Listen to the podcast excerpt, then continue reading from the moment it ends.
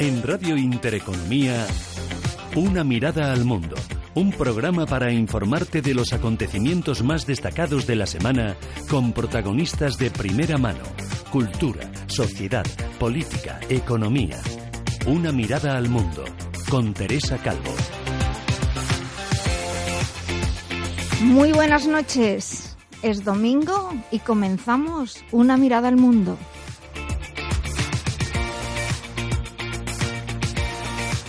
Esperando que disfruten con todos nosotros durante esta hora de 10 a 11 de la noche.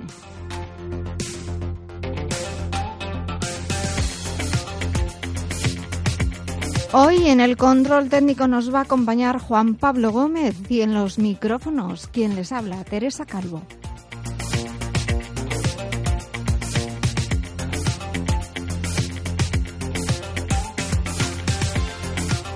Una mirada al mundo con sus espacios de interés.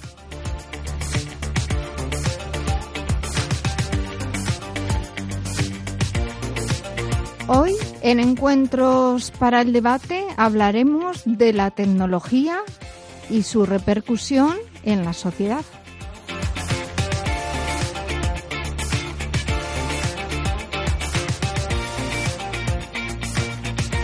En No te quedes en casa, nos vamos a La Gaditana, dos restaurantes en pleno barrio Salamanca de Madrid.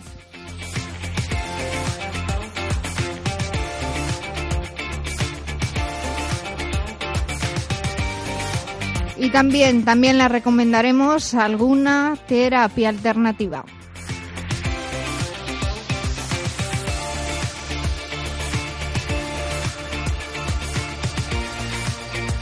Por supuesto, todo esto de la mano de expertos y profesionales. Sin más dilación, comenzamos Encuentros para el Debate.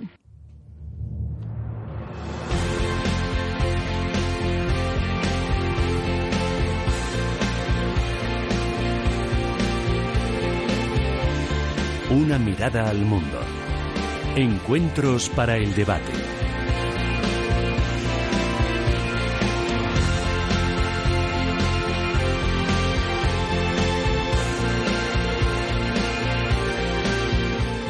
Encuentros para el debate. Hoy les hablamos acerca de esos cambios que está experimentando la sociedad con la incorporación de la tecnología de la información, comunicación por supuesto, en los distintos ámbitos de la vida y también, como no, en la forma de llevar ese día a día las distintas personas que constituimos la sociedad.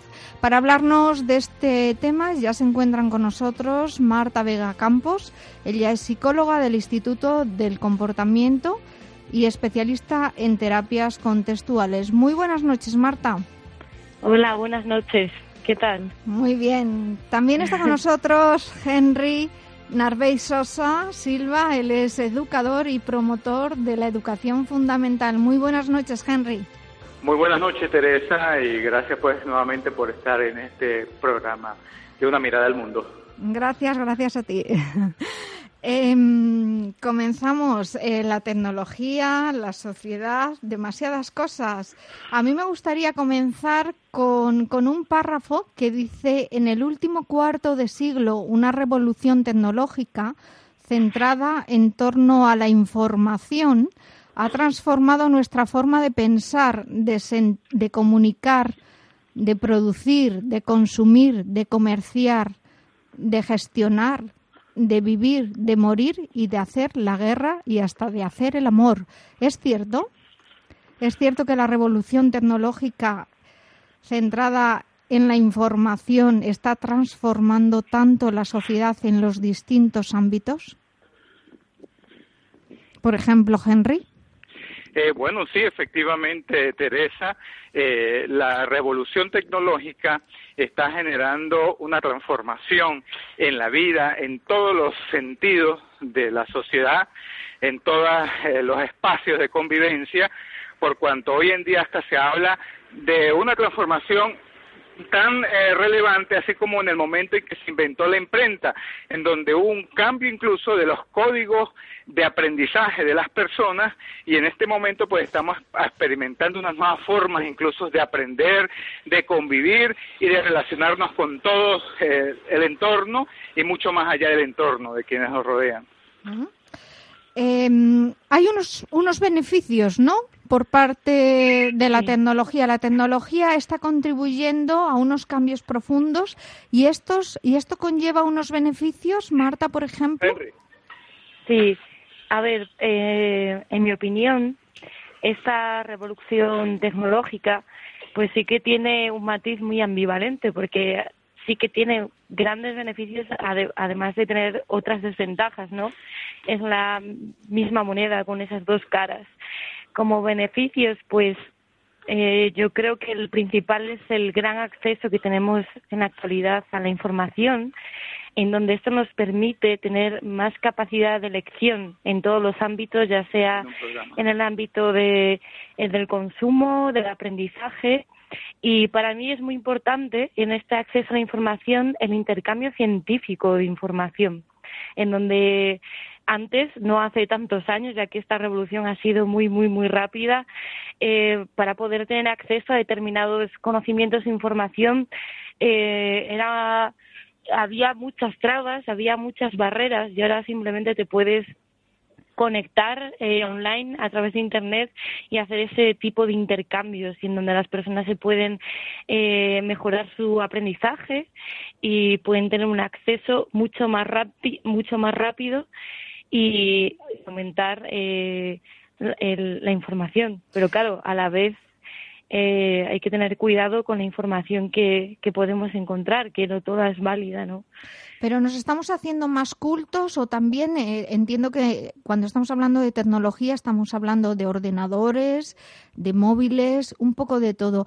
No, eh, también debido al uso excesivo o al abuso, mejor dicho, de móviles y de tecnología, de distintos perfiles y demás, redes sociales, puede ser que eso esté contribuyendo a estudiar menos, a dedicarle menos tiempo a la lectura? Eh, por supuesto. Eh, sí que existe, en, mi opinión, en la actualidad, se ha modificado la forma de relacionarnos con el mundo. Eh, ahora las relaciones sociales eh, se ven casi imposibles sin, estas nuevas tecnologías, ¿no? En donde sí que se ha generado una dependencia a estas. Las interacciones sociales eh, en el ámbito digital están hoy en día continuamente alrededor nuestro y sí que tienen ese lado negativo en donde las relaciones cara a cara pues todavía existen, pero existe esa necesidad de estar continuamente conectados continuamente conectados, incluso llegar a sentir pues la ansiedad si no tengo el móvil con batería o no tengo el iPad o el ordenador cerca, ¿no? Sí, mm, Henry, ¿estás de acuerdo? ¿Tú crees que es adecuado? No sé si están contribuyendo incluso negativamente, como estás diciendo muy bien, Marta, en el sentido de que en ocasiones estamos en una mesa y parece que estamos atendiendo mucho más al móvil que a la persona que tenemos al lado todos los que justamente estamos haciendo en este momento uso que hoy en día es muy difícil que nadie en el planeta pues no use un dispositivo móvil o una tablet o un ordenador de escritorio pues efectivamente experimenta esos efectos negativos de eh, justamente de esa irrupción que hizo la tecnología o las nuevas tecnologías de la comunicación y la información en la vida cotidiana sin a veces darnos cuenta para adaptarnos a esos nuevos códigos de comunicación. Entonces ahí viene un elemento muy eh, desfavorable que es justamente la educación de la familia y la educación del ámbito formal, donde lamentablemente pues el sistema educativo no se adaptó o no se ha adaptado aún, apenas eh, en estos momentos hay algunos intentos de justamente educar en cuanto al uso inteligente de, las nuevas tecnologías de la información y la comunicación, pero lamentablemente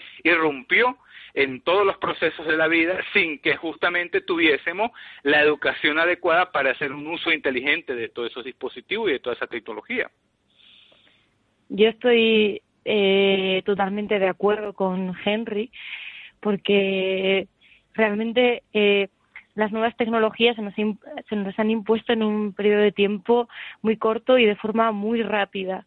Entonces sí que existen carencias a la hora de, pues ya sean los estudiantes o los adultos, de adaptarnos y de tener o conocer las herramientas adecuadas eh, para poder relacionarnos e interactuar con, con las nuevas tecnologías. Porque tenemos mucho acceso a la información, es lo que decía antes, y eso es algo muy positivo pero todo el mundo puede exponer sus ideas en la actualidad en Internet, por ejemplo.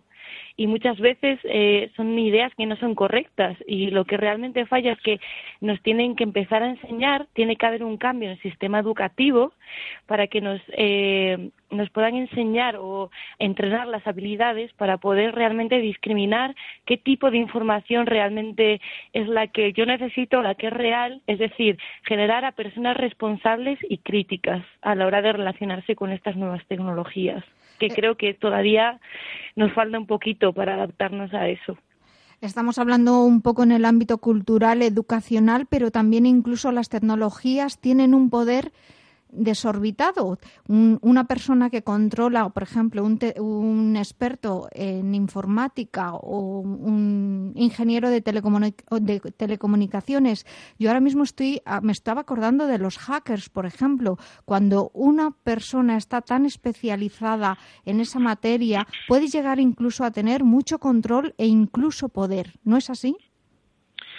Eh, efectivamente, ¿no? Ya vemos eh, muchos casos a nivel mundial de cómo los sistemas de información de empresas o de particulares incluso han sido justamente hackeados, ¿no? Ha sido invadido su privacidad en las comunicaciones que mantienen a través de correo electrónico, a través de mensajería incluso de texto o del uso de una tecnología que en este o de una aplicación que en este momento eh, hacemos tanto uso como es el WhatsApp eh, existen formas, ¿no? De, de, de, no solamente de hackear sistemas de información, sino incluso penetrar o interferir en la comunicación eh, que tengamos nosotros y que inocentemente pensamos que no estamos siendo observados. Pero eh, hoy en día, pues así como está la tecnología, pues cada vez aquellos que se dedican a esa forma eh, de piratear o de irrumpir en la eh, intimidad, en la privacidad de las comunicaciones, pues también desarrollan mecanismos o formas que les permiten justamente violar los códigos de seguridad de las tecnologías y justamente las aplicaciones y las distintas tecnologías pues tratan justamente de eh, generar eh, garantías para que el usuario se sienta seguro. Eh, lamentablemente tenemos e, esa, esa situación y fíjate tú que hay otro elemento, ¿no? El elemento legislativo de los gobiernos en donde muchas veces ni las propias legislaciones de los países estaban adecuadas porque incluso, o sea, no, mm, como, como lo dijo muy bien eh, eh, la psicóloga que nos está acompañando en este momento, pues irrumpieron eh, eh, de una forma casi inesperada que muchas veces en el ámbito de, de, mm, de, justamente policial no se estaba al tanto o al conocimiento de cuáles eran los riesgos, de todas las implicaciones que todo esto ha tenido y que en la medida en que se van presentando los casos, pues eh, se van adaptando justamente la legislación y los mecanismos justamente de seguridad para poder controlar, para poder evitar que esa violación a la privacidad que se hace de las personas, pues se continúe haciendo.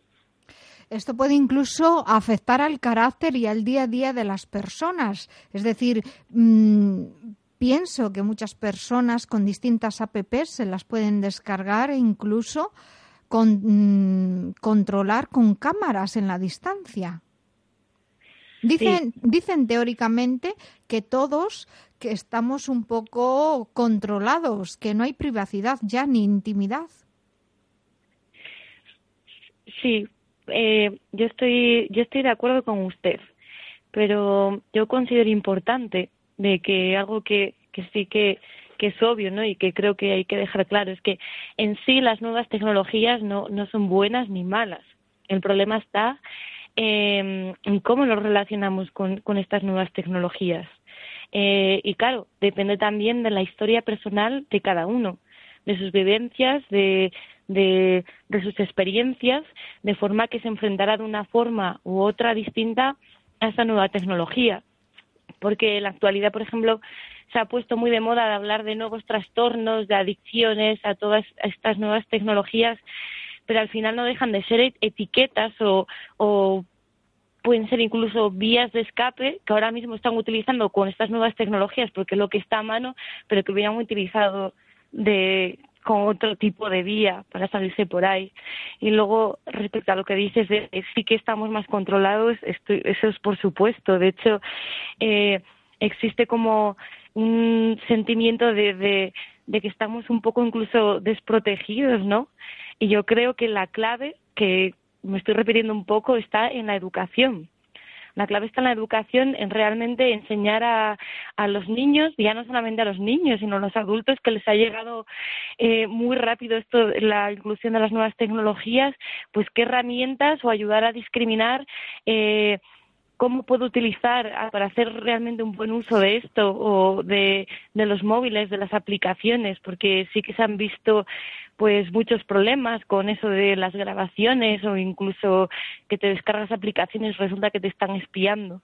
Entonces yo creo que la base está en, en educar en educar a las personas y yo creo que carecemos de ese tipo de educación. Por ejemplo, a diferencia de España, en Suecia, algo que es muy interesante es como en, en, en los colegios y en las universidades eh, no está continuamente la figura del profesor enseñando continuamente, dando información de forma gratuita y el resto tiene que aprendérselo, luego de alguna forma vomitarlo en el examen, sino que el modelo que siguen es, mira, tenemos que hacer un trabajo de esto, tenemos que aprender sobre esto, tenéis al alcance todas estas tecnologías y entonces poco a poco les enseñan a discriminar qué es útil, qué no, cómo utilizarlas y yo creo que deberíamos de, mejorar nuestro sistema educativo para poder relacionarnos de forma diferente con, con estas, ¿no?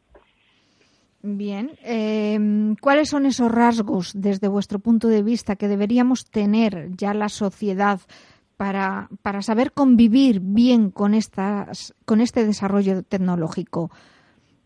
Para que no sea un abuso, para que no haya tanta tanto abuso de esa privacidad que nosotros deberíamos tener para no permitir ese control tanto en el día a día. ¿Cómo deberíamos, qué rasgos tenemos que tener o, qué rasgos deberíamos desarrollar en, nuestro carácter y en nuestra personalidad? para que no lleguen tanto a afectarnos las tecnologías y más saber convivir diariamente con las personas que tenemos en nuestra realidad. Sí, un primer rasgo que considero se debe eh, considerar para justamente paliar estos riesgos que se presentan por el uso o abuso de la tecnología es que lo primero que tenemos que hacer, mm, como decía eh, que nos acompaña en el estudio, aprender a relacionarnos ¿no? con estos nuevos mecanismos, con estos nuevos códigos de comunicación, y eso implica por conocer qué es lo que estamos usando. Eh, incluso, o sea, ya hay estudios que demuestran la cantidad de, eh, de, radiación que puede ser perjudicial eh, cuando uno se expone mucho tiempo a un celular mm, es una radiación que está recibiendo justamente nuestras ondas cerebrales y que esa energía calórica pues también producen efectos, incluso eh, se habla, eh, de, no sé, eh, la, eh, la, psicólogo, pero sí hay trastornos de sueños asociados justamente al, abu al, abuso al uso indiscriminado de las tecnologías, ¿no? De hecho, dice en muchas personas, perdón por haberte interrumpido, muchas, muchas personas dejan el móvil encendido toda la noche e incluso en el momento que se despiertan consultan a ver si le han escrito algún WhatsApp o qué ha ocurrido ahí. Sí, se crea una dependencia, ¿no? Que eh, justamente o sea, y ahí es donde quería incidir de que hay un caso muy puntual que es cuando se hacen estimaciones, ¿no? Del uso que hace se hace a nivel mundial de las tecnologías y, por ejemplo, se ha estimado que solamente un 20% del uso de la tecnología es para fines laborales o de estudio y un 80% corresponde al ocio y a la recreación. Es decir, eh, son instrumentos, herramientas de comunicación que pueden servir para el trabajo, para el estudio, para una convivencia sana, pero fíjate tú el desbalance que hay. Es, mm, eh, eh, es, es, es una quinta parte en realidad que se hace del uso productivo de las tecnologías, porque justamente generamos algunos tipos de, de, de, adiciones, de dependencias, porque no sabemos justamente nosotros eh, gestionar pues eh, eh, las tecnologías y es necesario, como ya se ha dicho anteriormente, que desde la familia, desde la escuela, la educación formal, se entrene, se eduque para hacer un uso inteligente de las nuevas tecnologías y de todas las aplicaciones que cada vez salen. Muchas veces uno queda por la por lo vertiginoso en que aparecen cada nuevas aplicaciones, cada nuevo dispositivo en, en, cada momento, que muchas veces uno está terminando de aprender a adaptarse a determinada aplicación cuando ya sale otra versión superándola, ¿no? Entonces, pero justamente empezando desde esa educación que debe haber de la familia, a veces la familia, pues, eh, mm, los padres a veces son muy consentidores o quieren darle todo a, sus hijos sin muchas veces explicarle qué es lo que le están entregando a sus hijos y cuál es el uso que deben que deben hacer de ello, ¿no? Entonces un poco la responsabilidad también de los padres eh, eh, que sueltan o le facilitan dispositivos sin tomar las previsiones ni la orientación necesaria para que justamente desde pequeño, porque la nueva generación es de nativos digitales y, yo creo que eh, pareciera que desde que está en el vientre materno su madre está tocando un aparato digital y ellos se están justamente codificando cerebralmente y, bueno, se lo observamos, ¿no? Los, los niños son, eh, pareciera que como muchos dicen, nacen como que con un chip que aprendieron, porque justamente como se ha identificado la generación del 2000 eh, para acá, pues son nativos digitales, nosotros los que nacimos antes de esos años, pues somos emigrantes digitales y estamos en ese proceso, ¿no? Ellos son un poco más eh, receptivos, más abiertos, más incluso intuitivos para manejar las tecnologías. Nosotros a veces eh, tratamos, como ya lo decía anteriormente, de adaptarnos a una tecnología cuando ya supera la siguiente versión del dispositivo, de la aplicación que estamos usando. Entonces, eh, pero justamente debido a que lo hacemos sin considerar los riesgos, las implicaciones que eso conlleva. Entonces, es un poco eh, tomar conciencia sobre aquello para que desde la familia, desde la educación, pues se tomen eh, las medidas necesarias para que esto se incorpore como parte justamente de la educación que debe recibir todo ciudadano en cualquier parte del mundo, ¿no? Eh, estás hablando de la educación en la familia. Yo, según estabas comentando todo esto, Henry, estaba pensando que los padres tal vez no saben del todo cómo deben educar a esos hijos en ese ámbito porque yo creo que es algo nuevo para ellos, al igual que para los hijos, pero para ellos también, su generación no vivía tanto rodeada de tecnología. ¿No tendrán las escuelas o los colegios una labor también importante? Desde mi punto de vista, unas, algunas características que deberían desarrollarnos, por ejemplo, el orden, el, ser un poco disciplinado, un tiempo para esto, otro tiempo para lo otro. No sé, como profesionales vosotros de la psicología y de la educación, ¿qué pensáis al respecto? Los padres están, estamos hablando de educación, perfectamente preparados para educar a los hijos cómo comportarse ante las tecnologías cuando ellos no han vivido previamente una era de ese tipo? No, efectivamente depende del nivel cultural de la familia, ¿no? Mm, hay padres que sí se informan adecuadamente y hacen, lo sé, porque uno como educador pues conoce distintos casos, ¿no? Pero como tú bien lo, lo decías, la escuela, la educación formal tiene una gran responsabilidad con la escuela eh, para la familia, la escuela para padres, ¿no? Para aquellas familias, aquellos padres que no conocen cómo orientar a sus hijos o cómo canalizar regularizar el uso de las tecnologías que muchas veces se hace indiscriminadamente y genera problemas. Ah, ya en el ámbito escolar se habla del acoso escolar, escolar en el ámbito tecnológico, ¿no? A través del Facebook, a través del Twitter, a través de las aplicaciones eh, eh, eh, informáticas que, que hoy en día pues forman parte de nuestra comunicación habitual. Y eso era algo que hace cinco siete años no estaba presente. Entonces, es ahí el, el educador pues justamente tiene una gran responsabilidad como educador, no solamente de los alumnos, sino también de todos los que integran la comunidad educativa, que en este caso, pues fundamentalmente son los padres y representantes. Y de acuerdo al diagnóstico que él haga de la situación, de las peculiaridades, de, la, de los problemas que se presentan con el uso de las tecnologías, pues deben justamente orientar a la familia para lograr superar esa, esos problemas que, que, que se presentan. Efectivamente, la escuela tiene una gran responsabilidad por ser educadora no solamente de los alumnos, sino incluso de toda la comunidad educativa y la comunidad educativa pues está conformada también por los padres y representantes. Bien, Marta, eh, psicóloga del Instituto del Comportamiento. Sí. ¿Qué características tenemos que desarrollar ante esta comunicación, ante esta comunicación tecnológica? Pues eh, yo es un poco por lo que está diciendo Henry, que yo la clave de todo esto eh, sé que me repito un poco, pero está en la educación.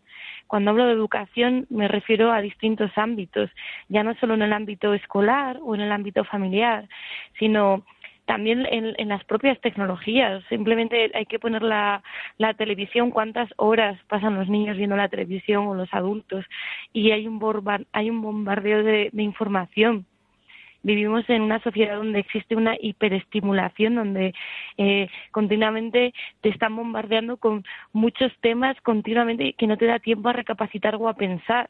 Entonces, si nos cuesta a nosotros como adultos, pues imagino las dificultades que puede tener un niño.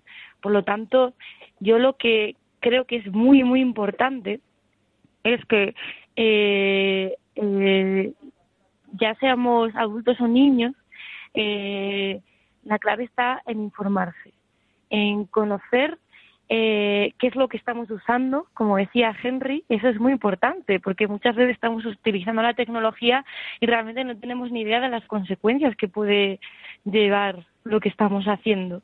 Por ejemplo, ahora mismo se ve en todos los colegios los niños con los móviles, eh, pues si estoy vacilando un niño eh, antes, hace no muchos años, pues le vacilabas, pero es que ahora mismo se graban vídeo y está en internet y ese niño pues es que se le está arruinando la vida. Entonces yo creo que hay que generar unos determinados límites en, en todas las áreas de nuestra vida y, y, ayudar a generar nuevas habilidades para enfrentarse a este cambio de contexto que, que existe que afecta en todas, en totalmente en todas las áreas y sobre todo enseñar a las personas a ser críticas, a ser críticas ante lo que están utilizando y ante la información que se les está poniendo delante. Hay menos barreras, generar, ¿no? generar a personas que sean responsables. Generar personas responsables.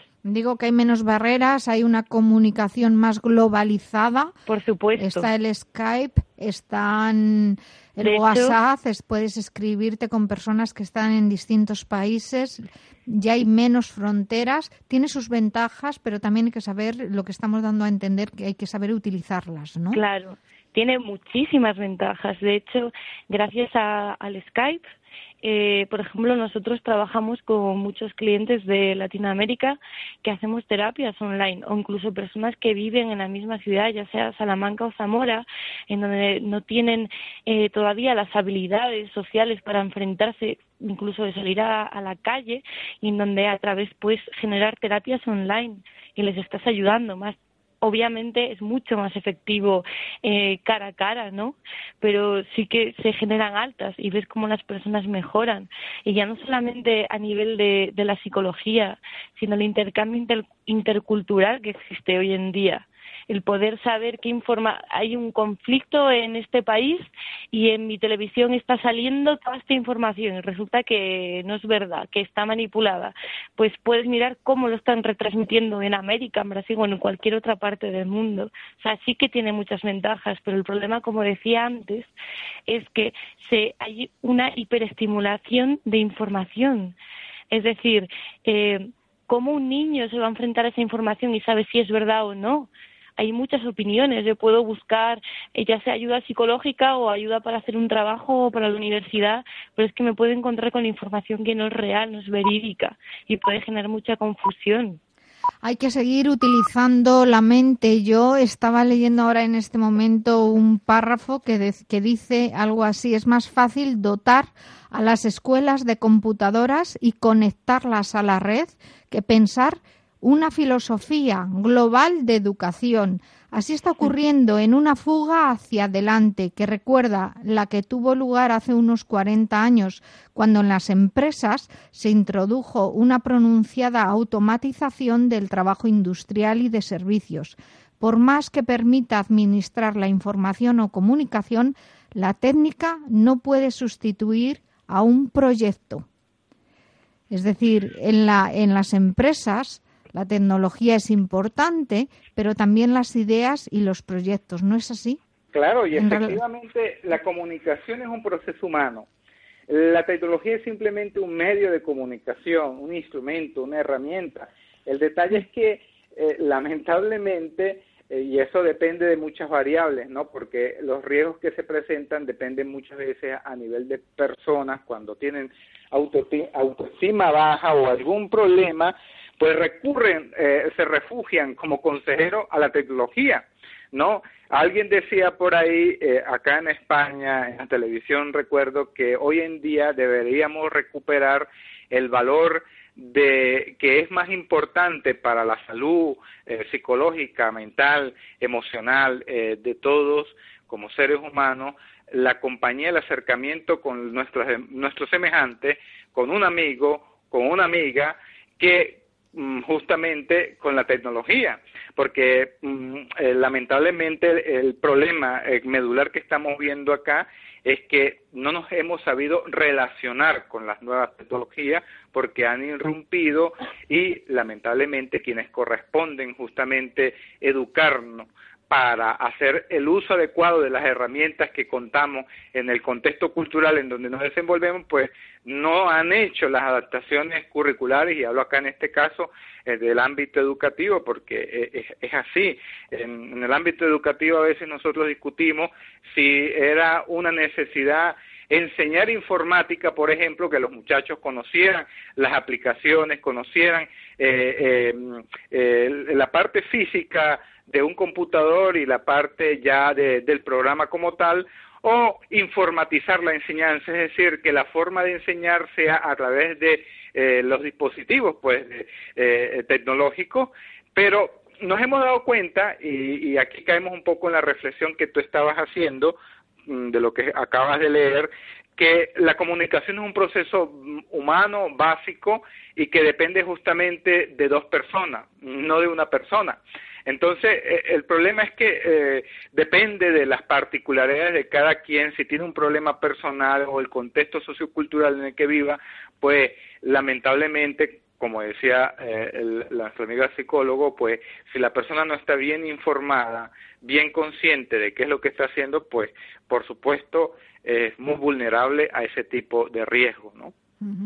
También hablábamos un poco del dominio, ¿no? Sí, que, que, bueno, como, como dice Henry, ¿no?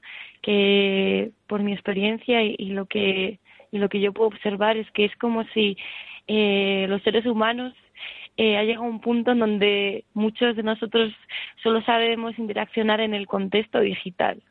O sea, no saben comunicarse. Por ejemplo, nosotros en el, en el Instituto del Comportamiento trabajamos eh, también entrenando a empresarios y, una de las características eh, más problemáticas que tienen es, por ejemplo, las personas ya no saben trabajar en equipo. están tan acostumbrados a relacionarse solamente con móviles, con ordenadores, sin una persona cara a cara, que no tienen las habilidades sociales básicas que puede tener cualquier persona a la hora de relacionarse, que se están perdiendo. Incluso en este nuevo contexto digital eh, se están modificando también los valores humanos que no tienen por qué ser peores o mejores, pero sí que se están cambiando. Y sí que necesitamos eh, como una pequeña ayuda extra de saber cómo adaptarnos a ello.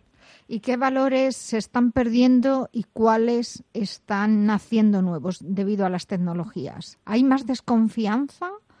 ¿Hay más, no sé, qué está ocurriendo? ¿Qué cambios de valores, a qué cambios de valores estamos asistiendo? Eh, pues, bueno, eh, ya que toca la parte de los valores, pues justamente hoy observamos, como ya lo decía eh, la psicólogo, problemas en la convivencia humana, ¿no? nos hemos nos hemos adaptado tanto a relacionarnos no adecuadamente, porque eso hay que recalcarlo, pero a relacionarnos al fin con dispositivos móviles que hemos perdido incluso algo tan básico como es el valor de la convivencia humana, algo tan natural, algo tan tan inmanente a, la naturaleza humana que, que justamente eh, eh, eh, vemos que ese valor pues está sufriendo problemas y, y muchas veces los jóvenes ya no se sientan como antes eh, yo recuerdo mi familia que nos sentábamos a comer en la mesa todos juntos y ahí compartíamos eh, las vivencias del día, eh, incluso hasta incluso los problemas que pudiésemos tener en el diario vivir. Y, eso era una forma de intercambio de comunicación muy fundamental porque es en el entorno más afectivo que uno tiene que es el entorno familiar pero hoy en día eh, muchas veces el joven está conectado en el computador y no se sienta a la mesa o está chateando y no se sienta a compartir con el padre, la madre, los, sus hermanos, sus compañeros, eh, que en ese momento están eh, compartiendo cosas tan fundamentales y necesarias en nuestra vida cotidiana, en nuestra vida doméstica, y justamente el valor de la convivencia, pues mm, lo, lo, está enfatizando que, que, se está viendo agraviado, ¿no? Sí, y es como si, eh, como bien dice Henry, es como si actuaciones o, contextos tan normales es como si las personas hubieran perdido de repente esa habilidad para relacionarse con ellas. De hecho, uno, uno de los valores que yo considero que se, impone o más bien aprendemos a través de, de, este contexto de las nuevas tecnologías es como la rapidez, la inmediatez de tener que tener las cosas ya y cuando yo quiero, como si nos estuvieran enseñando a que tenemos el control de, de, de las consecuencias, cuando eso no, no eh, es totalmente contrario a las reglas que gobiernan la conducta humana, ¿no? Es decir, eh, se está generando eh, una sociedad en donde eh, continuamente a través de un ordenador, un móvil, sea lo que sea, es quiero algo y lo tengo ya, quiero cambiar algo y parece que lo puedo modificar, pero la vida real no es así. O sea, los seres humanos no funcionamos de la misma forma y se, y se están enseñando una serie de reglas que, que realmente no, no son contrarias a nuestra forma de funcionar como personas. Pero por otro lado, eh, también se está generando otro tipo de valores, ¿no? Como es eh, vale, sí, no nos estamos conectando cara a cara, pero existe la posibilidad de poderme conectar con personas o familiares incluso que pueden vivir fuera y en un segundo puedo estar cerca y sentirme que estoy con esa persona o mejorar otro tipo de relaciones. O sea, yo creo que es un tema muy ambivalente y que realmente se nos tiene que enseñar. La clave está en cómo nos relacionamos con ello, en que realmente nos falta educación en, para relacionarnos con las nuevas tecnologías. Nos está llevando a una vida más cómoda la tecnología de la información, la comunicación digital. Nos lleva a una vida más cómoda, más un, entra la característica de la inmediatez. Quiero esto y lo quiero ya mismo, ¿no? Y es una vida más cómoda la que nos está proporcionando o por el contrario nos estamos haciendo tan fáciles como estabas comentando Marta a, que queremos todo de manera cómoda, de manera rápida y hay que desarrollar también la característica del esfuerzo o ese trabajo que costaba antes mucho más estudiar o conseguir las cosas, ¿no? por supuesto, sí que, eh, a ver, eh, obviamente sí que sí que nos está haciendo una vida mucho más cómoda y mucho más rápida y que es algo muy positivo pero el lado negativo está en que es que realmente eh, nosotros eh, no hemos evolucionado lo suficiente para, para, para que nuestra conducta se mueva de esa forma. Es decir, eh, eh, no estamos hechos para no sentir frustración o, la necesidad de, de, se está olvidando como el hecho de que hay que esperar a veces para hacer las determinadas cosas como si el malestar fuera algo malo que tienes que evitar. Y a través de las nuevas tecnologías es mucho más fácil evitar el malestar que enfrentarte a ellas cara a cara o en un día a día. Y eso considero que es muy negativo porque el malestar sí forma parte de la vida y el malestar forma parte de la vida y es algo que, que, que nos están enseñando mal. Y de hecho todos los trastornos psicológicos vienen de, de, ahí. Y las tecnologías por un lado ayudan a fomentar esa idea en donde si tú quieres algo consíguelo de la forma más rápida. Y si no lo has conseguido cógete un iPad nuevo un móvil nuevo lo que sea. Y si no es que eres un fracasado. Y no es así como funcionamos los seres humanos. Bien, esas dos últimas palabras, tanto Henry como Marta, para ya ir concluyendo. Vamos concluyendo. Henry, un, ya para concluir esas palabras. No, pues justamente la, eh, lo lamentable de todo esto es que tenemos hoy en día esas herramientas porque son eh, verdaderamente maravillosas para que deberían más bien ir eh, fortaleciendo los procesos de comunicación humana, pero debido a que no se cuenta con la adecuada educación para hacer el uso o relacionarnos adecuadamente con ella, pues generan todos estos mm, riesgos, problemas que, que, que, se están presentando, que a diario observamos en la cotidianidad, no solamente los especialistas en el ámbito clínico, sino uno lo ve en, en, en cualquier entorno que, como decía el psicólogo, muchas veces a ver, las personas por estar muy apegadas o dependientes de dispositivos móviles les cuesta eh, hacer algo tan natural y espontáneo como debe ser una conversación cara a cara entre dos personas, ¿no? Y Marta, ya para concluir también esas últimas palabras.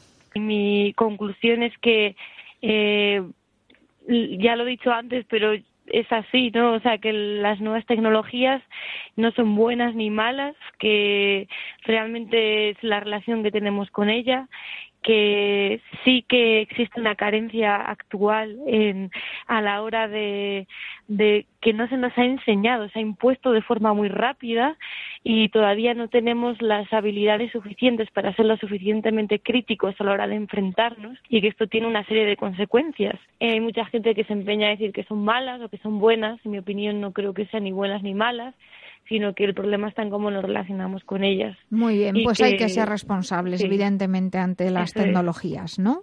Eso es. Responsables, tanto padres como hijos, como cualquier ser humano, ante el uso de esas tecnologías.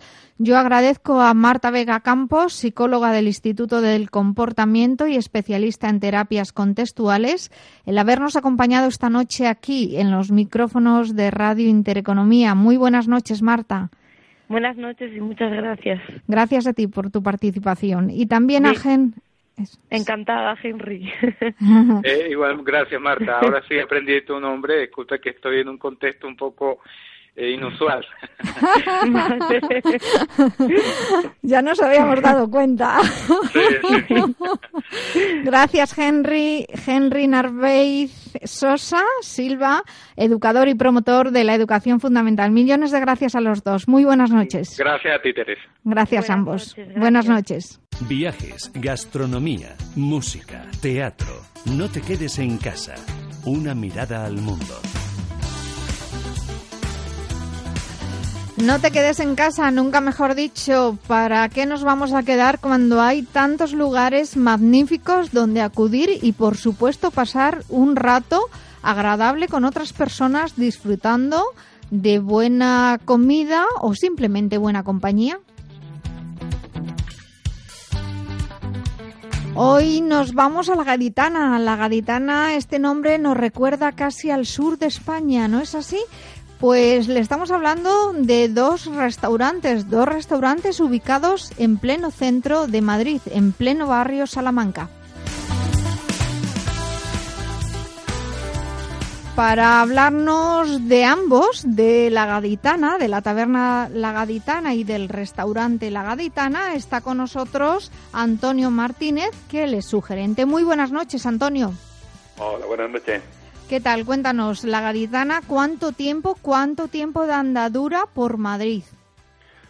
Bueno, eh, La Gaditana comenzó su, andadura en, en 2011 en una pequeña taberna en, en la calle Lombía, y pegadito a Goya, y luego al año siguiente, en el 2012, ya abrimos el, el restaurante en, calle Fuente del Berro, enfrente ahí del Palacio de los Deportes. En solo un año en plena crisis, ¿no? Pues sí, en plena crisis. Cuando hay que hacer las cosas, cuando está la crisis, porque luego ya si se espabila la cosita un poco, pues siempre vas con un poco de ventaja.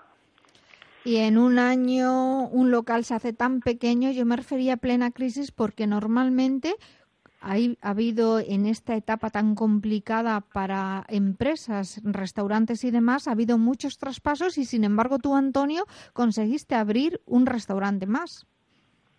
Bueno, empezamos con la, con la taberna y bueno, la taberna es pequeñita, eh, es una taberna pequeña con, con mesas altas y entonces, bueno, pues la verdad que aunque sea mucha inmodestia decirlo, pues la verdad que tuvimos un éxito muy grande en la taberna, al tener unos platos muy, digamos, muy, muy auténticos en el sentido de a lo antiguo, ¿no? Una comida muy, una, una, una cocina, digamos, muy autóctona de Cádiz.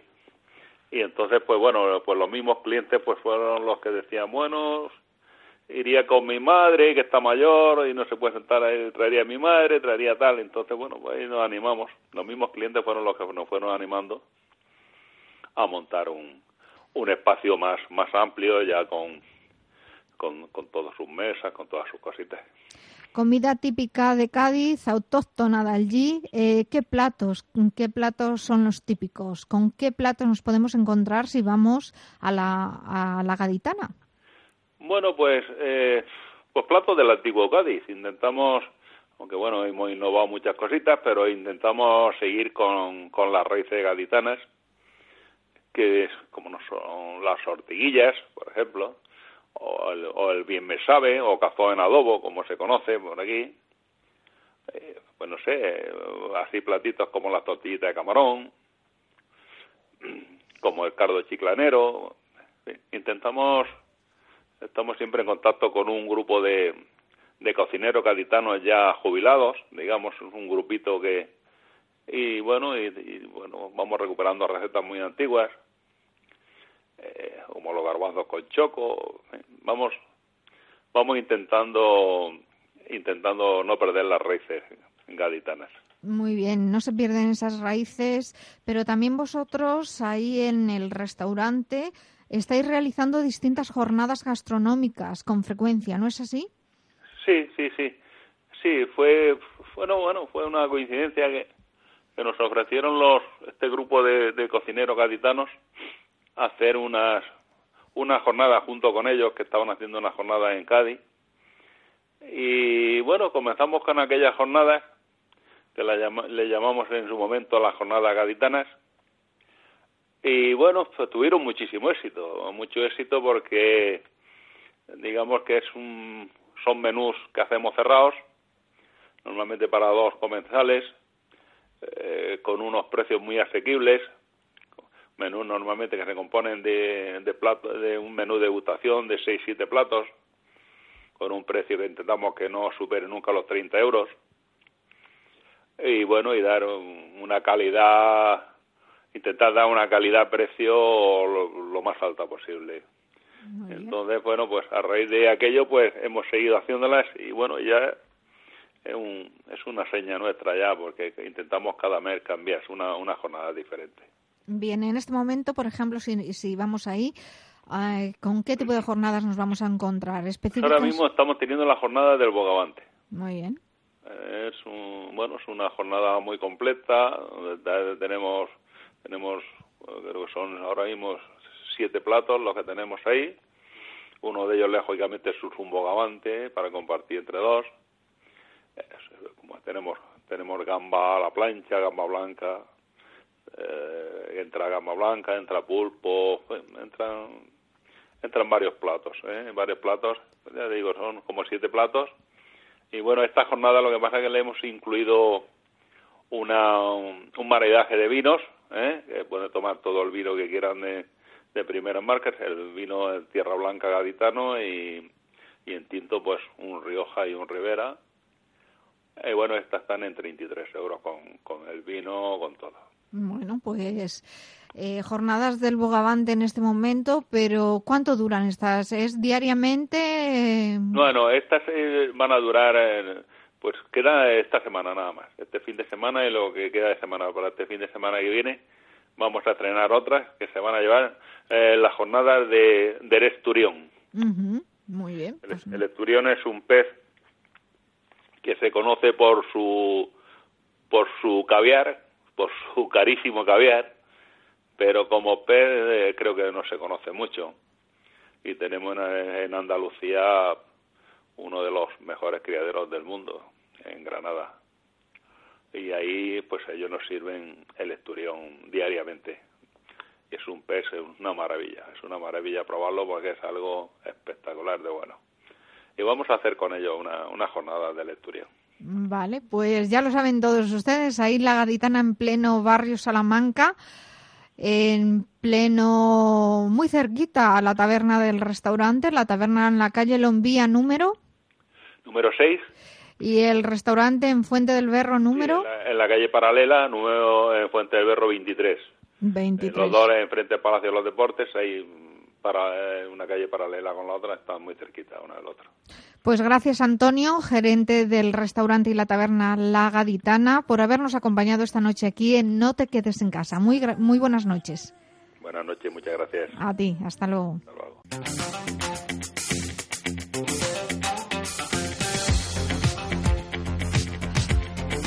Así hemos llegado al final del programa hoy domingo, encantados como siempre de haber estado esta hora con todos ustedes. Desde estos micrófonos, desde esta casa. En el control técnico nos ha acompañado Juan Pablo Gómez. Y en los micrófonos, quien les habla, Teresa Calvo. Lo dicho, que disfruten de la semana y les esperamos de nuevo el próximo fin de semana. Sean felices.